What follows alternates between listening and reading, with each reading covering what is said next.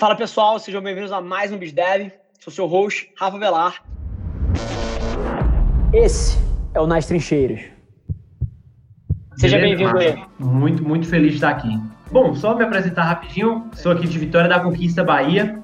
Até contar um episódio que aconteceu aqui logo no começo, porque no dia que eu recebi a confirmação do BizDev, eu fui logo assistir a, as, as últimas edições do BizDev, que eu não tinha assistido as últimas, para acompanhar o formato, né?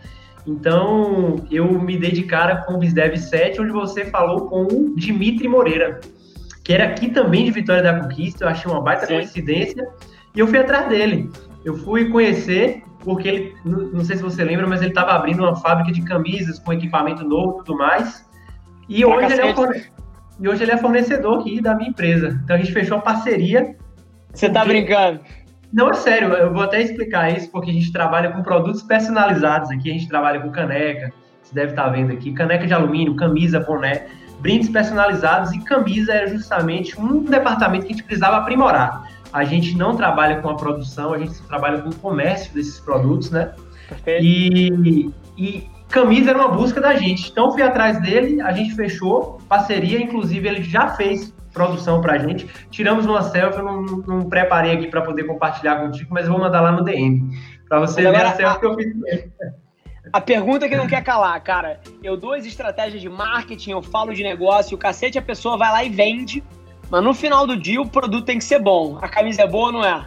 É boa. É boa, tanto é que a gente vai fazer novas parcerias, inclusive. Vai, vai ser uma parceria que eu acredito que vai conectar justamente com o que a gente estava buscando, que é prazo, preço e qualidade. Então, enfim, uma, uma porta aí que a sua comunidade abriu. Só para complementar, Legal, Fico super feliz de coração, viu, cara? De verdade. Só para complementar, você é um cara que eu sempre identifiquei pela forma disruptiva de falar sobre marketing digital, né? E eu larguei a faculdade, tranquei minha faculdade em 2018, no oitavo semestre, faltando um ano para concluir, justamente no momento que eu estava iniciando a minha empresa, a Tribalismo. Ah né? Apesar da maioria das pessoas, dos amigos, falarem, velho, você tá louco, só falta um ano para você terminar o curso. Eu fazia ciências contábeis na universidade pública. Mas para mim, aquele ano que faltava era um ano que a minha empresa deixaria de crescer se eu tivesse dedicado lá. Não me arrependo, a empresa, toquei a empresa, a empresa, a gente conseguiu faturar quase um milhão e meio ano passado de vendas, mas a pandemia chegou esbagaçando aqui a nossa estrutura meio que ela serviu como uma forma de mostrar que tinha muita coisa errada. A gente cresceu rápido e não estava preparado para esse crescimento, e com isso muita coisa é, veio à tona, né? A gente teve que mudar completamente a forma de fazer marketing. Com isso, eu queria te perguntar uma coisa. A gente recorreu a crédito, a empréstimo, e eu tenho uma preocupação, é a questão do endividamento da empresa. Quais são as métricas que você que viveu isso na empresa da sua família, quais são as principais métricas que você tem para avaliar se esse endividamento é saudável ou não? Boa, cara. Cara, eu olharia para três coisas, tá? Então, a porcentagem de endividamento em relação ao lucro da empresa. Então, basicamente, o seu lucro anual projetado é 100 e a sua dívida é 300, cara, você tem um problema. É, porque, assim, num ambiente de juros parecido com o do Brasil, você provavelmente não vai nem conseguir pagar essa dívida, você vai ficar gerando os juros ali e os juros vai ser maior do que a sua geração de caixa mensal, então você vai ter um problema. Então, uma métrica que você precisa acompanhar é o tamanho da dívida em relação ao tamanho do seu lucro, porque não tem problema você ter uma dívida de 1 bi, se você lucra 10 bi, tá tranquilo. Se você lucra 5, tá tranquilo, você vai pagar essa dívida, essa dívida é uma coisa administrável. Então, é, esse indicador, cara, ele vai te ajudar a entender se você está usando bem essa dívida, né? Porque você pegou essa dívida, em teoria, para conseguir fazer coisas no seu negócio que te façam vender mais. E o objetivo é que, à medida que você aloca esse dinheiro, o seu lucro cresça e cada vez mais essa dívida seja um percentual menor do seu lucro. Então, com certeza, olharia para dívida versus lucro. E a segunda coisa, cara, que eu olharia é para se a sua geração de caixa está permitindo você pagar pelo menos os juros. Porque aí você tem uma coisa controlada, né? Se o caixa que você gera todo mês, se o lucro que você gera todo mês, ele te permite, e caixa é diferente de lucro, mas só, só para contextualizar o, o ouvinte aqui, se ele te permite pagar os juros da sua dívida, cara, isso não é tão preocupante. Agora, se o caixa que você gera não te permite pagar nem os juros, ou seja, você não consegue pagar os juros que você deveria pagar naquele mês, e aí isso entra no total da parcela e no próximo mês o seu principal é maior ainda e os juros é maior ainda. Cara, isso é, é aí que dá a merda, é aí que a bola de neve acontece. Então eu daria o meu máximo para nunca deixar de pagar pelo menos os juros, de forma que o principal não aumente ao longo do tempo. Então essas são duas coisas que com certeza eu olharia. E aí se eu pudesse falar, cara, um pouquinho da minha história lá, e aí, assim, achem o que quiser, foi isso que salvou a minha empresa. Quando eu entrei na empresa da família, a empresa tinha 2,3 milhões de dívida bancária. Então era dívida de banco. E aí, cara, ao longo dos próximos três meses, aumentou ainda mais essa dívida, chegou a 2,8, se eu não me engano, e tudo dívida de banco. E aí, cara, isso eu não conseguia pagar nem perto dos juros mensal, é aí que a dívida aumentava, né? Todo mês eu não pagava os juros e a dívida aumentava, todo mês eu não pagava os juros e a dívida aumentava, e o problema vai aumentando. E aí, cara, qual foi a sacada que eu tive?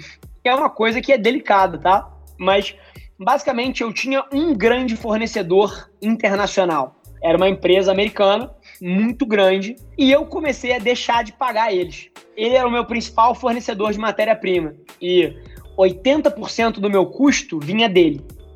E aí o que que isso acontecia? Cara, eu não pagava o cara, eu obviamente, porque eu não paguei o cara, eu gerava muito dinheiro e eu usava esse dinheiro para diminuir a dívida. E aí, como essa empresa era muito grande, ela não percebia que eu não estava pagando ela, porque era um relacionamento de 30 anos já que o meu padrasto tinha construído. E aí, mês seguinte, eu não paguei de novo. E no mês seguinte, eu não paguei de novo. E no mês seguinte, eu não paguei de novo. E no mês seguinte, eu não paguei de novo. Exatamente. Então, o que, que eu fiz? Eu criei uma dívida enorme, eu transferi a minha dívida, que era bancária e gerava juros, para o meu fornecedor, que não era um banco e não me gerava juros.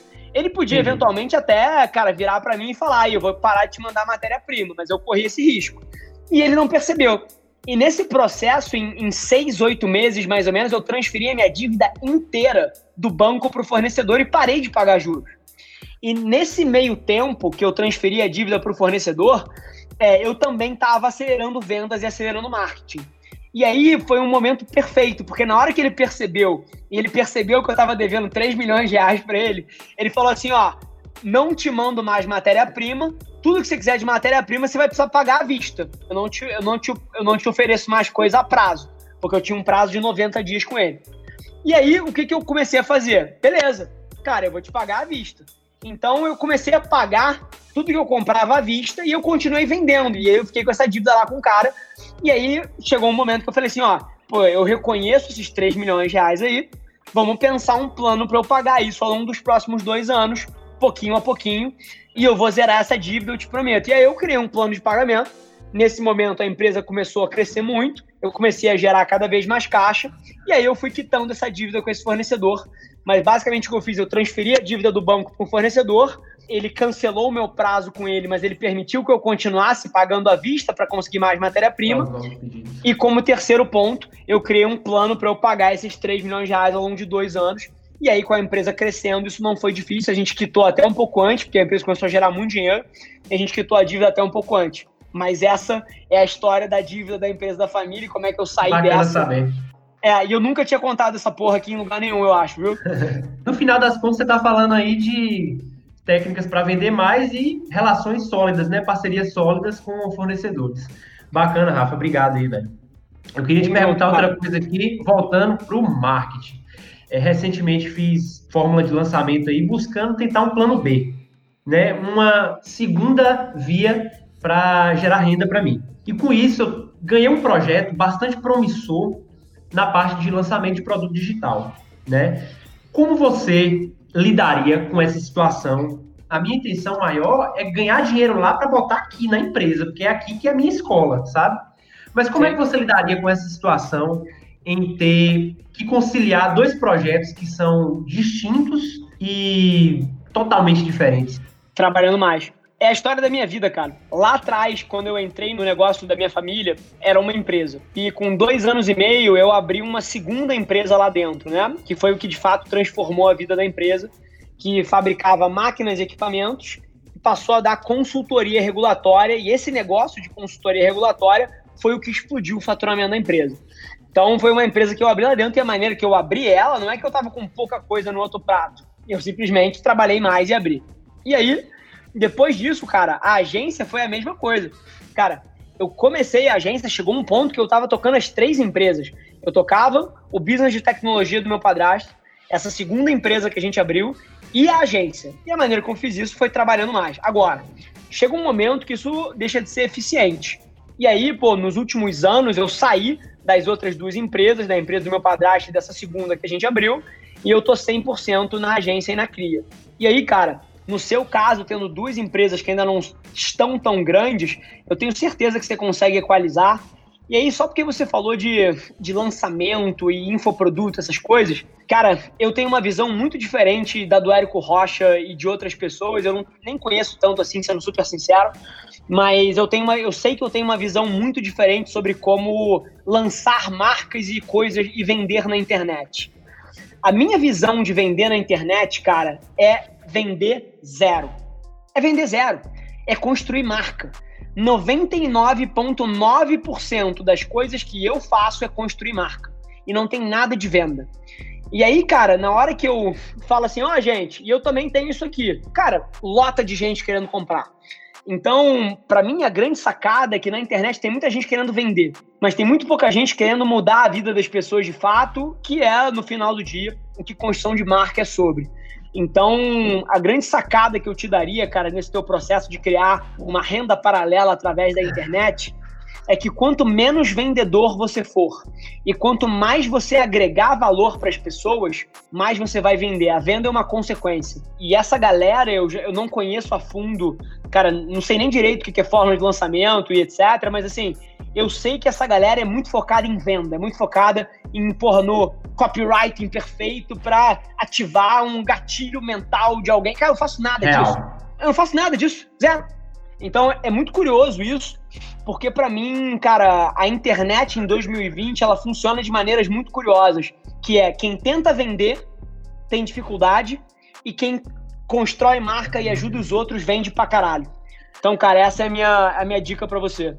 Massa, massa, acredito demais nisso. Inclusive, eu sou um cara que sempre buscou, de alguma forma, estar tá fazendo coisas para promover a marca. Para você ter uma ideia, a gente faz um projeto, de, como a gente vende produtos personalizados para universitário e tudo mais, a gente criou, percebeu que o público jovem que estava com a gente, a gente criou um projeto de carnaval, a gente faz uma casa, conceito no carnaval e coisa nada a ver, mexer com festa, com evento, para focar na marca, sem focar no lucro, focar na marca. Boa. Marcelão, Cara, boa sorte, foi um prazerzaço te conhecer. Cara, depois me conta como é que estão rolando as coisas aí. Sei que é um momento super duro e eu tenho empatia pela sua, sua situação com dívida. Só te digo uma coisa, cara. Usa a criatividade, que eu tenho certeza que você sai dessa. Trabalho e criatividade é o milagre do século XXI. Fechado? Valeu, irmão. Abraço, meu irmão. Tamo junto.